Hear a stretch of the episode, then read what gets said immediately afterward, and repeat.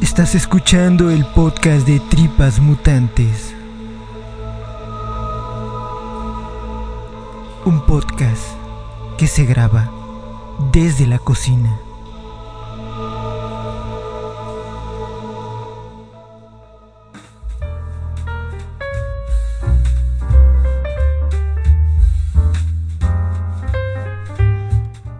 Bienvenidos a este episodio de Tripas Mutantes de inicio de semana porque sí hay harta información y vamos a comentarla pues en lo que yo espero que sea un podcast breve, no extenderlo tanto como en otras ocasiones para bueno, que es agilizar la información, a grosso modo. Mi nombre es Eduardo y te doy la bienvenida a este episodio que no va a llevar como un número como tal, ya veremos qué título le ponemos. Y te recuerdo las vías de contacto, la cuenta de Twitter arroba baúlmisterio, ahí nos puedes seguir, nos puedes dejar comentarios, retroalimentación, sugerencia, cualquier cosa que nos quieras decir al respecto lo puedes hacer ahí, ahí merito, en esa cuenta de Twitter. Y puedes escuchar y descargar este podcast en tu aplicación o plataforma de podcasting favorita recomiéndanos con amigos familiares y si te es posible déjanos algún tipo de reseña, calificación para posicionar el podcast y que bueno, pues este sea visible para muchas más personas a las cuales tal vez pues les puede llegar a interesar este bonito contenido. Bienvenidos a este su podcast, mi podcast Tripas Mutantes.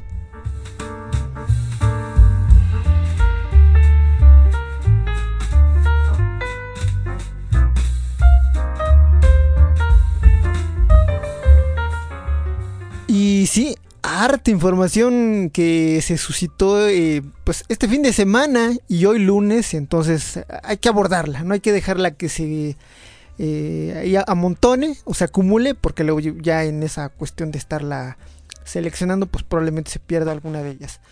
Bueno, la primera noticia con la cual arrancamos esta edición de Tripas Mutantes me parece que es una pues noticia que ya se había anunciado y la, ya la habíamos comentado aquí en algún momento y tiene que ver con esta parte de las producciones originales que van a estar siendo lanzadas a través de las plataformas de streaming de los estudios cinematográficos.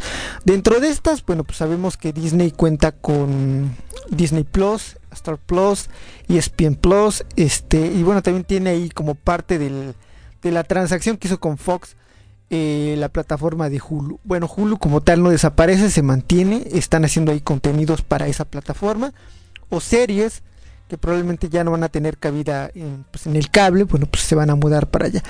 Bueno, dentro de las producciones originales que van a estar destinadas para Hulu, está esta precuela que luce pues atractiva e interesante, pero porque de entrada retoma un personaje del cual pues, ya tiene algunos años que no vemos eh, pues alguna película. Originalmente se había planteado como una especie de serie, pero bueno, no pasó nada. Lo que vamos a tener es una película que nos regresa nuevamente a la franquicia de Predator, del Depredador. y esta película va a llegar el verano de este año. No va a tener el nombre de Predator, va a llevar el nombre de Prey, cazador. Y bueno, pues llega el 5 de agosto de este año de 2022. Ya hay una reseña, ya también hay un breve teaser que nos da un poquito de pues de contexto de qué va la trama, de qué va la historia. Bueno, um, la película está dirigida por Dan. Eh, vamos a preguntar bien su apellido porque sí está bastante complicado. Dan Tuchenberg, que ya dirigió Ten Cloverfield Lane, gran película. Y que insisto, es una precuela en donde nos va a contar el primer, primer. Bueno, es que también está esta cuestión de los cómics, de las novelas gráficas, en donde se ha abordado, bueno, los primeros encuentros. Entonces es una cuestión ahí.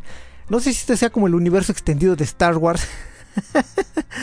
Pero bueno, esta película en teoría pretende contar el primer encuentro que tuvo un depredador visitando la Tierra, pues con un ser humano. Y bueno, pues esta nos va a contar acerca de um, Amber Midhunter, que va a interpretar a una mujer comanche, nativo este, americana, que va a encontrar, encontrarse bueno, pues con este depredador. Pero también está este contexto de que por su condición de mujer o por el género, pues se enfrenta a esta cuestión propia de la tribu, el, machismo y, como los roles al final del día. Bueno, ella se asume como guerrera y esta película, bueno, insisto, se va a ambientar en la nación Comanche hace 300 años y nos va a contar la historia de esta mujer, Naru, una guerrera feroz y muy hábil. Se ha criado a la sombra de algunos de los cazadores más legendarios que deambulan por las grandes llanuras. Así que cuando el peligro amenaza su campamento se dispone a proteger a su gente. La presa a la que acecha y en última instancia se enfrenta resulta ser un depredador. Alienígena altamente evolucionado con un arsenal técnicamente avanzado, lo que resulta en un enfrentamiento cruel y aterrador entre los dos adversarios. Bueno, esta es la premisa de, la película. Esto luce atractiva. Eh, gracias a los cómics, y esto se le debe en gran medida a ellos, eh, tanto de Alien como el Depredador, se abrió la posibilidad como de explorar en distintas líneas de tiempo o distintas etapas de la historia, pues acercamientos de este mítico cazador, el Depredador. En, la, en los cómics se han abordado mucho más esta cuestión, pero bueno, este será como el primer enfrentamiento canónico dentro del cine de un depredador y contra una mujer y concretamente contra una mujer comanche pues que está pues, se ve obligada a, a, defender a su aldea pues de esta criatura en la cual pues, hay una disparidad se ve obvio en el tráiler. Bueno ya pueden ver el teaser no es un tráiler como tal es un teaser para que se den una idea de, de lo que promete esta película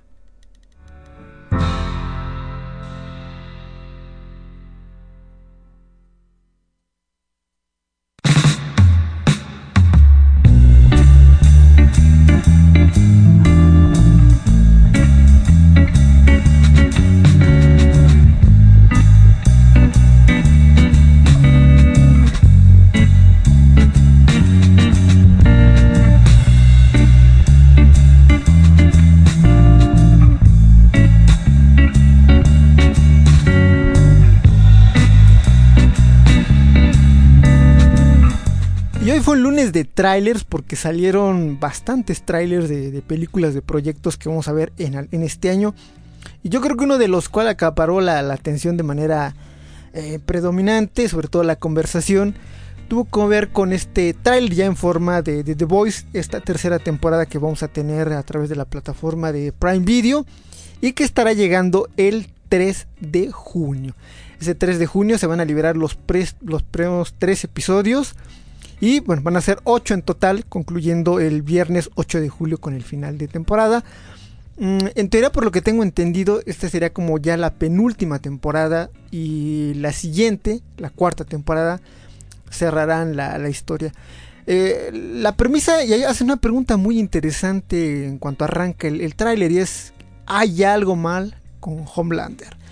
Homelander, interpretado por Anthony Stark, que curiosamente trae ahí un problema legal bastante fuerte en España porque golpeó pues a un joven y tuvo ahí sentencia y se volvió una cuestión ahí medio turbia y bastante complicada hablando en términos legales. Bueno, Anthony Starr regresa nuevamente para interpretar al Homelander después de los sucesos de la segunda temporada que pues no terminaron nada bien. Si la segunda temporada nos pareció violenta, gore, explosiva, pues hay que literalmente agarrarnos de nuestro señor porque esta tercera temporada promete elevar el nivel, pues no, no, solamente de violencia, sino de la narrativa, pues de, esta historia. Eh, bueno, está de sobra recordarles que The Voice está basada en esta serie de cómics creados por el grandísimo Garth Ennis y dibujadas por Derek Robertson, parece increíble el realismo que tiene Derek Robertson. También hicieron Mancuerna en Crosset, extraordinario cómic también. Y que bueno, pues básicamente la intención del título es jugar con estos roles, con estos arquetipos de los héroes o superhéroes tradicionales o básicos o elementales que tenemos de las casas editoriales como DC y Marvel.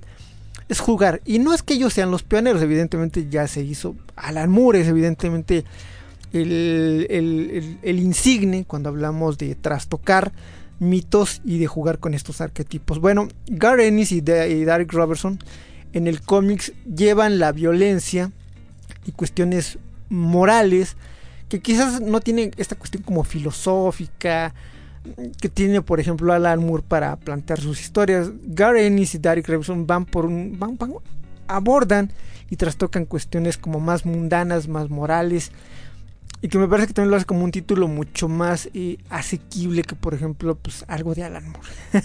bueno, después de esta innecesaria comparación de Alan Moore con Garenis, que curiosamente se llevan muy bien, bueno, pues conocemos a este grupo de antihéroes, este, que son los, podemos decir que los, los buenos de esta historia de The Boys.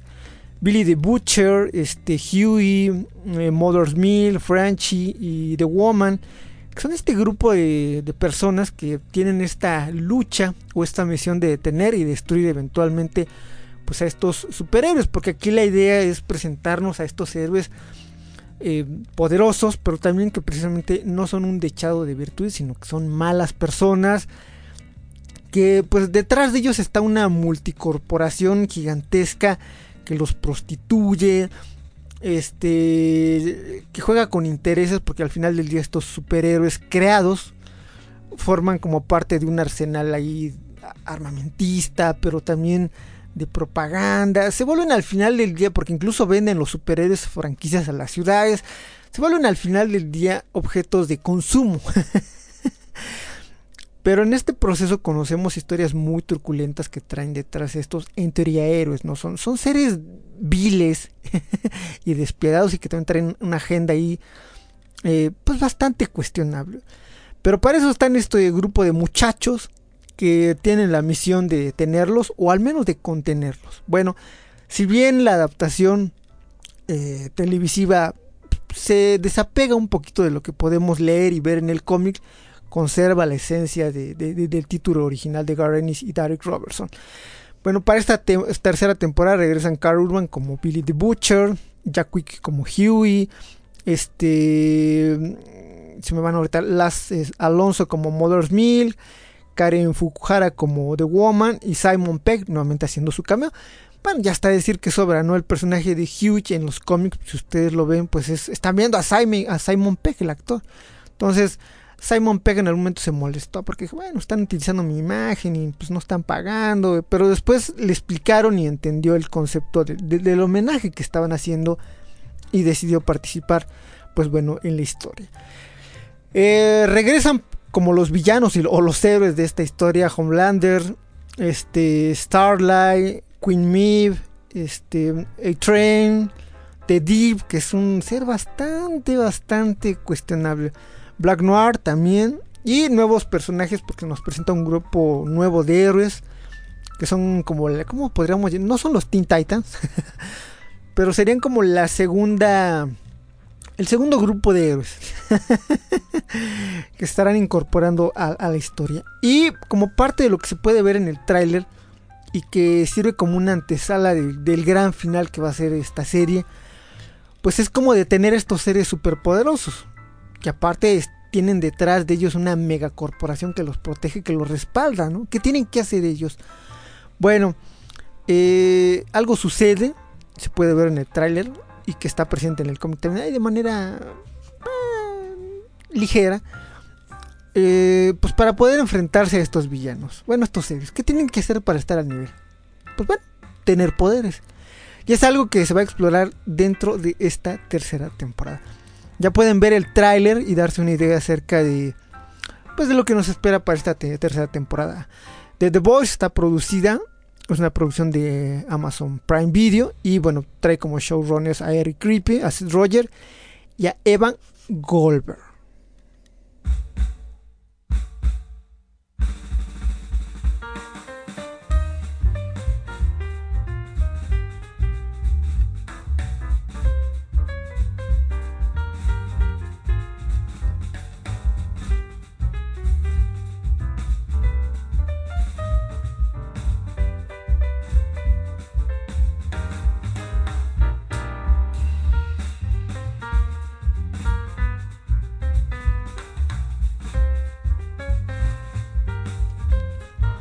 Bueno, hoy, también se anunció que Netflix ya está en el proceso de hacer una nueva temporada de la exitosa y ya de culto serie Black Mirror.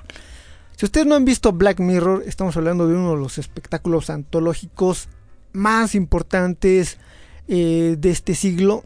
Y es una de estas series antológicas que recupera, pero que también subvierte transforma y nos presenta el concepto de las antologías de ciencia ficción, de horror, de fantasía, eh, que nos evocan, que nos recuerdan a las clásicas, como de Twilight Zone, Tale from the Crib, The Other Limits. Eh, evidentemente es una serie que ahonda o explora más esta cuestión que tiene que ver con los miedos tecnológicos, eh, la modernidad, el cómo nos vinculamos con esta modernidad, el cómo estos increíbles en teoría avances tecnológicos están eh, trastocando nuestra vida diaria, diaria, la forma en cómo nos relacionamos con los demás.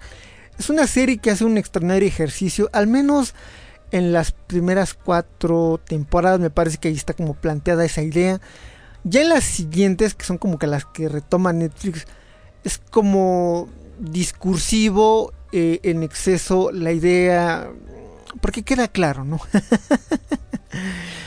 Pero no dejan de ser muy buenas temporadas porque aparte traen un caso. Bueno, es que las últimas dos ya son producciones norteamericanas. Las primeras cuatro son de 4 Channel, si mal no recuerdo.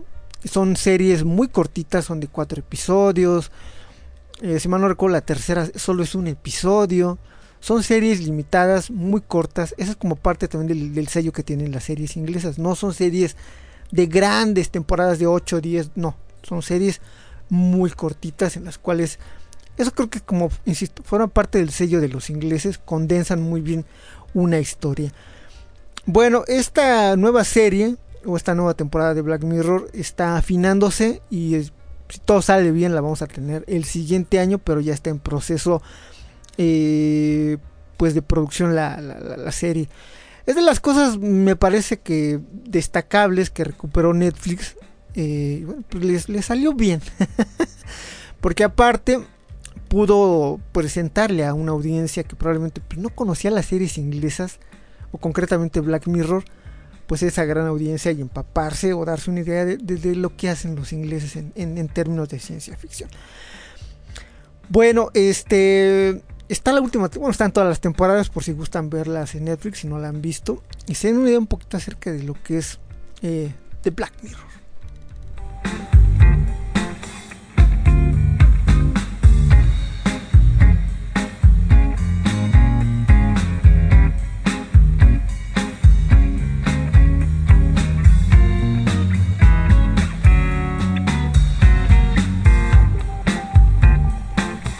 Y hablando de series inglesas y que viene como a colación y me atrevo a recomendárselas ampliamente, es una serie que está disponible a través de HBO Max.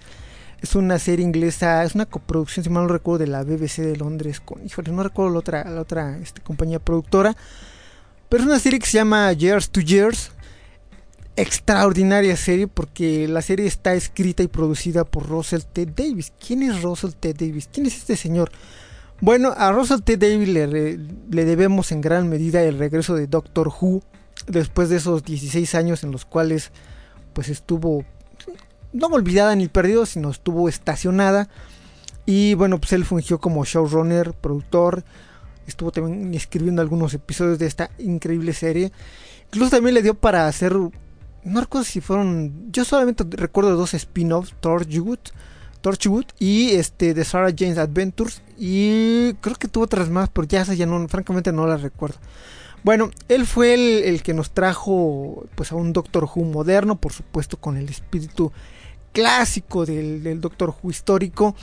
Y bueno, pues ya su última temporada fue El fin del tiempo, allá en la temporada 2009-2010. Y pues le cedió el paso a Steven Moffat. Mm, se ha mantenido ocupado haciendo distintas cosas y dentro de estas cosas interesantes pues que ha hecho está esta serie Years to Years.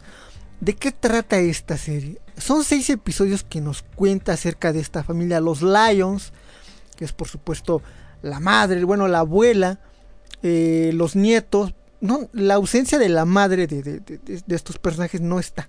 Eso sí es importante decirlo.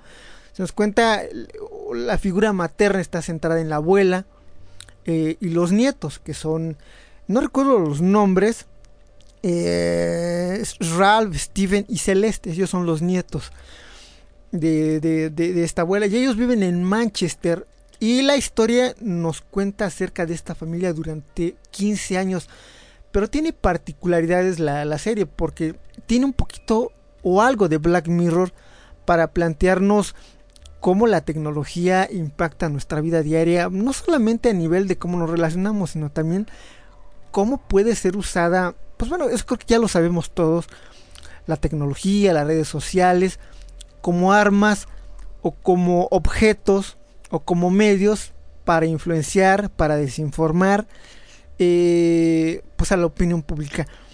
Y nos cuenta también paralelamente lo que sucede en la ciudad de Manchester y en Inglaterra en general, eh, en este proceso del Brexit, eh, por supuesto la, inmigración y cómo entran como en este proceso de descomposición y los impacta a ellos pues de manera importante.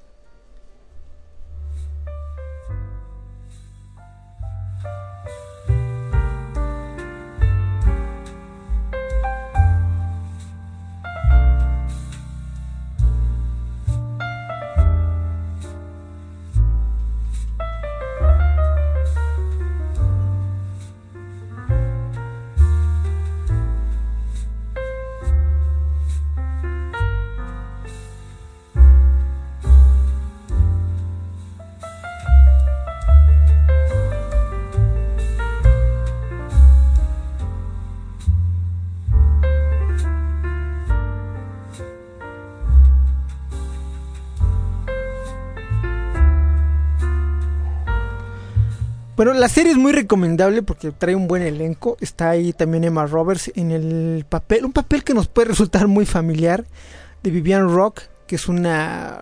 Porque también podemos ver eh, paralelamente, aparte de la familia, este personaje de Vivian Rock es fundamental en la historia porque vemos el ascenso y el descenso de esta mujer en la política británica y cómo funcionan estos líderes, pseudo líderes, eh, sociopolíticos eh, y cómo mueven a las masas, pero también nos habla de algo que coyunturalmente creo que es muy entendible en estos momentos y es la polarización que vivimos en la sociedad, en donde se hace más evidente esta lucha de poder entre ricos y pobres y cómo al final del día ellos, pues en este uso maniqueísta, utilizan este discurso para generar eh, confrontación, discordia, al final entre las clases sociales que bueno, pues, se presentan dentro de, la historia.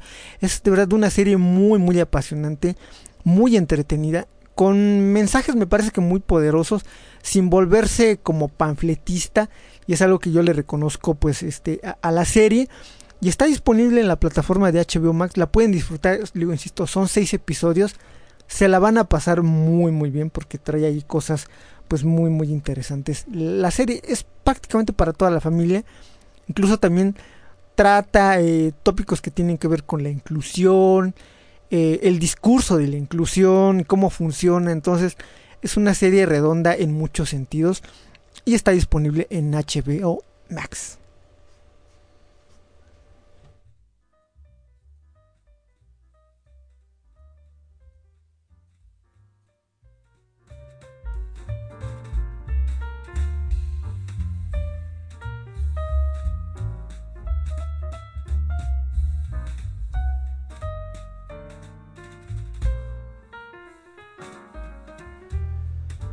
Bueno, y hablando de series recomendables, hoy finalmente también se estrenó pues un tráiler que nos anuncia la llegada de la tercera temporada de For All Mankind por la humanidad.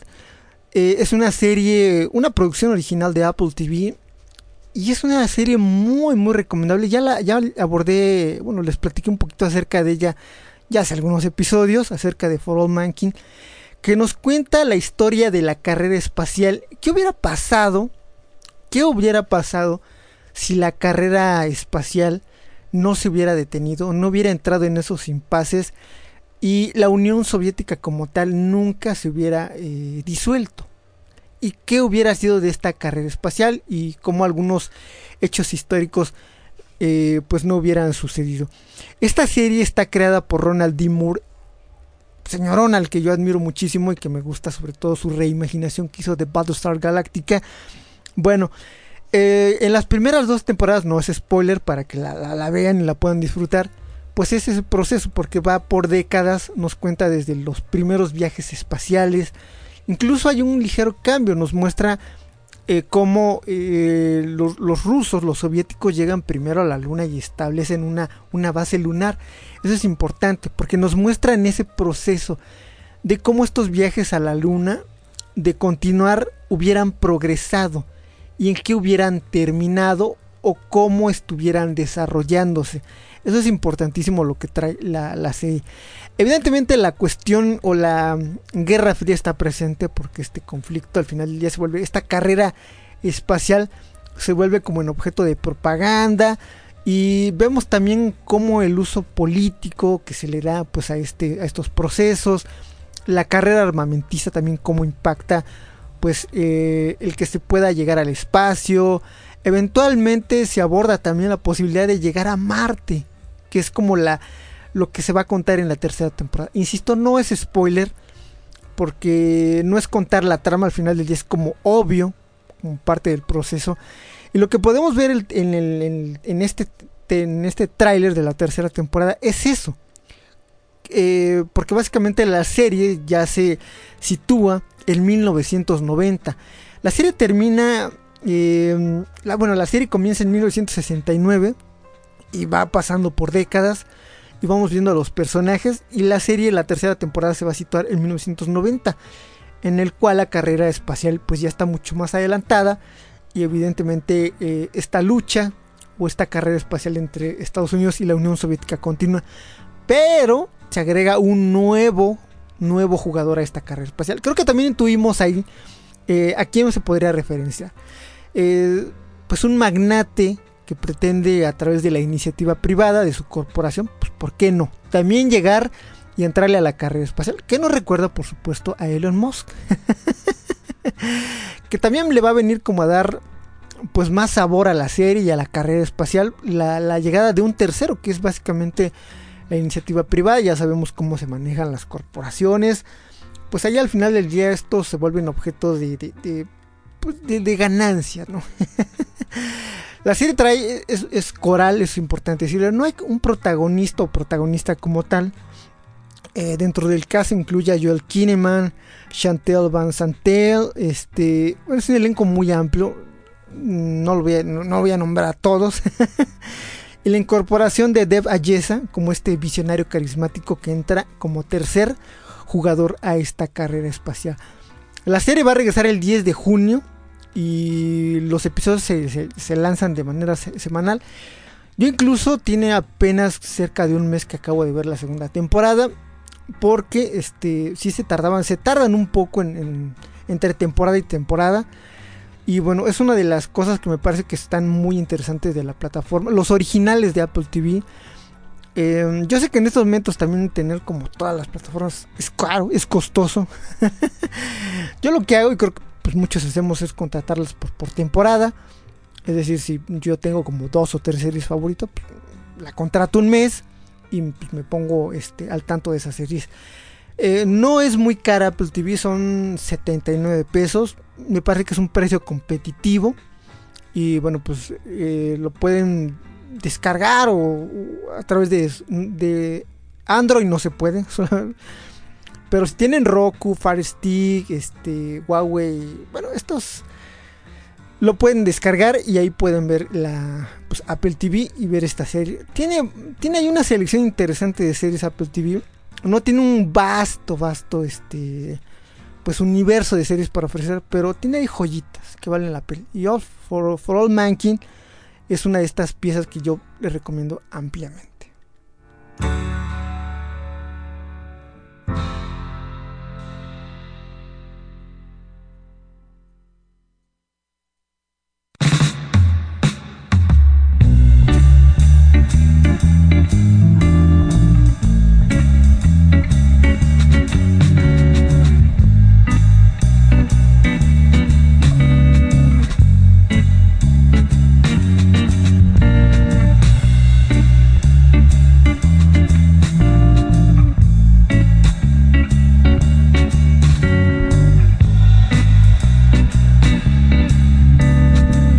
Ayer se celebraron los Chainsaw Awards por parte de Fangoria.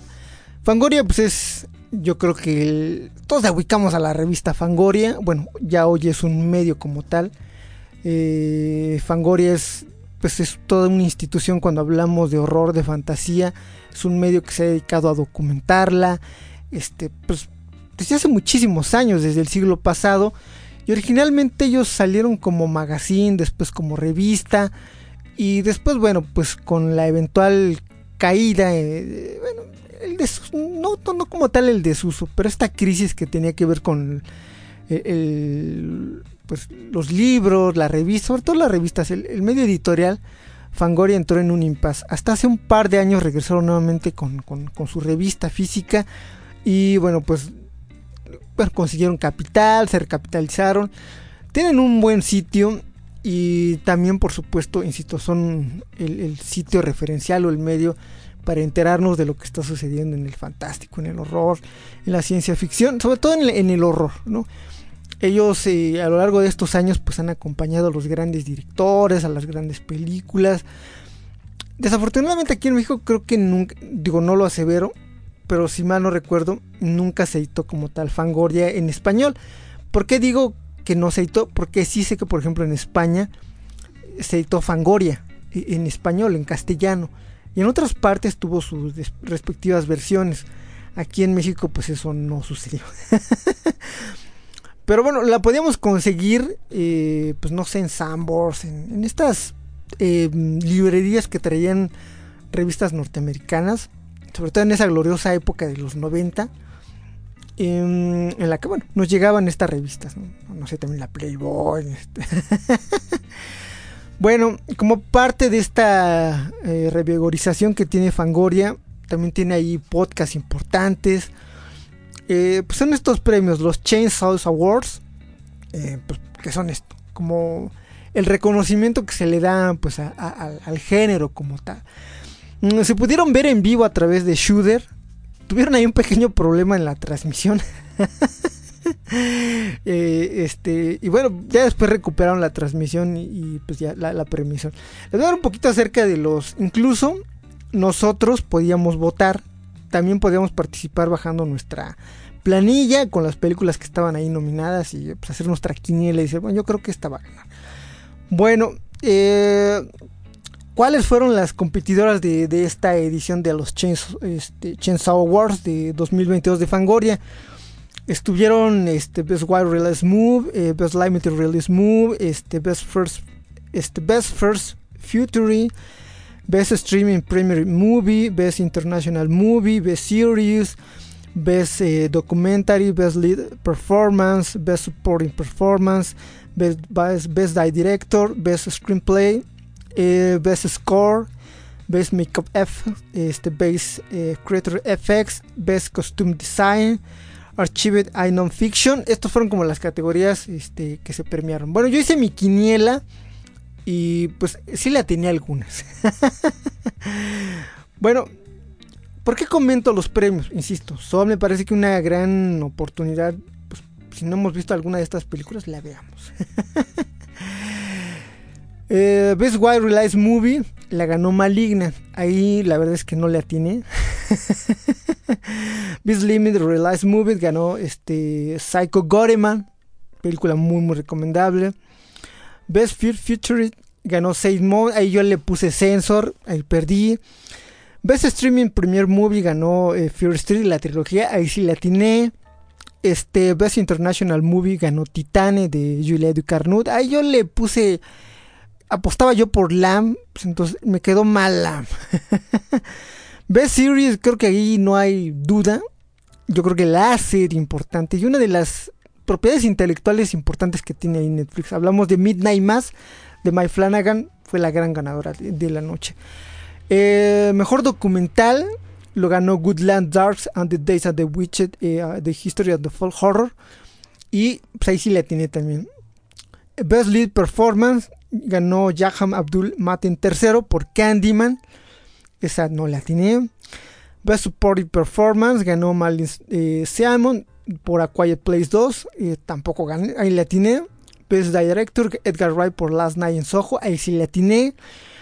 Mm, Best Screenplay eh, ganó Ben Collins a Luke Piotrowski por The Night House. También la tiene. Película también muy recomendable y está disponible en HBO Max. Best Score pues también estaba cantadísima. Y si la tiene John Carpenter, Cody Carpenter y Daniel Davis por eh, Halloween Kills. Mm, Best Makeup, Christopher Nelson por Halloween Kills, también la tiene.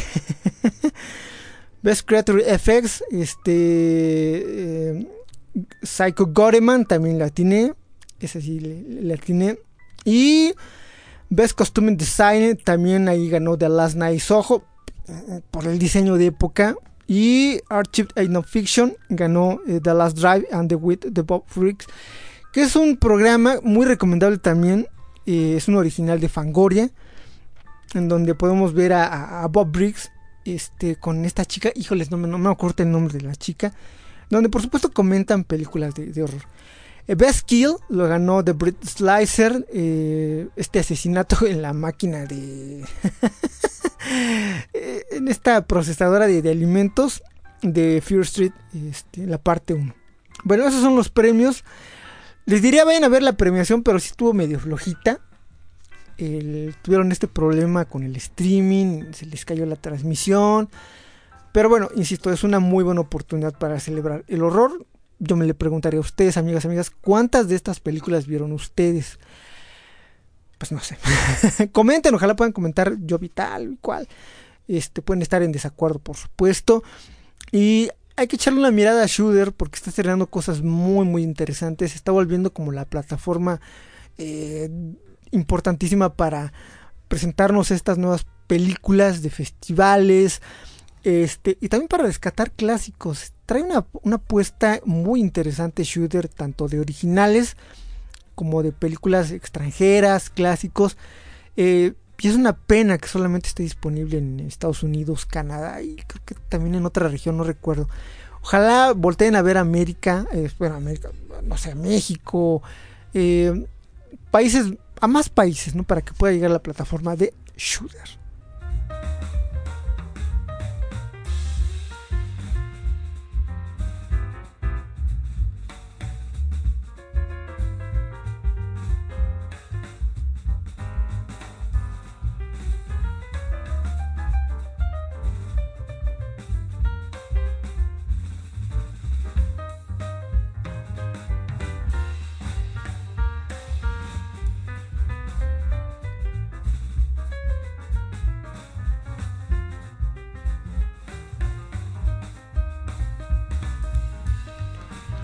Y bueno, cerramos esta edición con una noticia pues triste, la verdad, porque bueno, desafortunadamente pues se nos informó que falleció a la edad de 79 años Fred Ward, actor al que yo creo que recordamos ampliamente y sobre todo con mucho gusto por su participación en Tremors, y Temblores en español, y bueno, que es una de estas películas ya clásicas y de culto.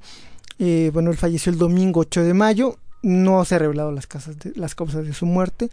Pero bueno, él junto con Kevin Bacon interpretaron allá en 1999 Tremor, él como el personaje de Earl Bassett y Kevin Bacon como Valentine McKee eran estos hombres que bueno pues estaban en este proceso como ya dice del pueblo pero bueno se encuentran con estas eh, criaturas ancestrales los, los Tremors que, que, están bajo tierra y que bueno se volvieron insisto personajes de culto a la película como tal la película generó una serie de secuelas, en, ya en las cuales no participó Kevin Bacon, pero bueno, Fred Ward participó en algunas de ellas, en Tremors 2. Y bueno, veíamos también la evolución de estos personajes.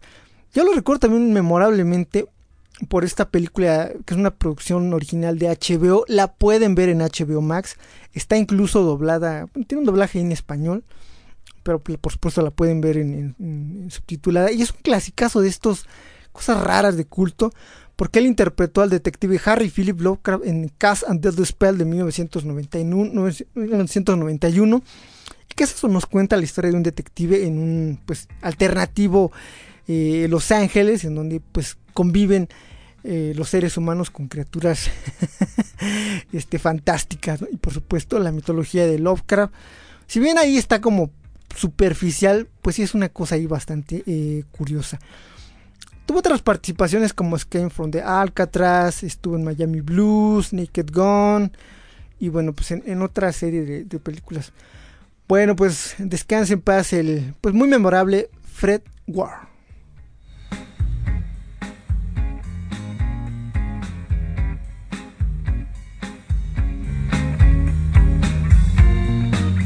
Y con esto cerramos esta edición de Express de Tipas Mutantes, ya más de 40 minutos. Por más que quise abreviarlo, no se puede. Bueno, recuerdo las vías de contacto, arroba la cuenta de Twitter, y pueden escuchar y descargar este podcast en su aplicación de podcasting favorita. Recomiéndenos, eh, ranquenos, déjenos algún tipo de, review para que bueno, pues el podcast se posicione mucho más, lo puedan ver más personas. bueno, eh, podcast de inicio de semana, pásensela bien, que tengan un extraordinario semana, independientemente de cuándo lo estén escuchando y que pues, se la pasen muy bien. Y nos escuchamos en una próxima edición de este su podcast, mi podcast Yo Fietardo, de Tripas Mutantes.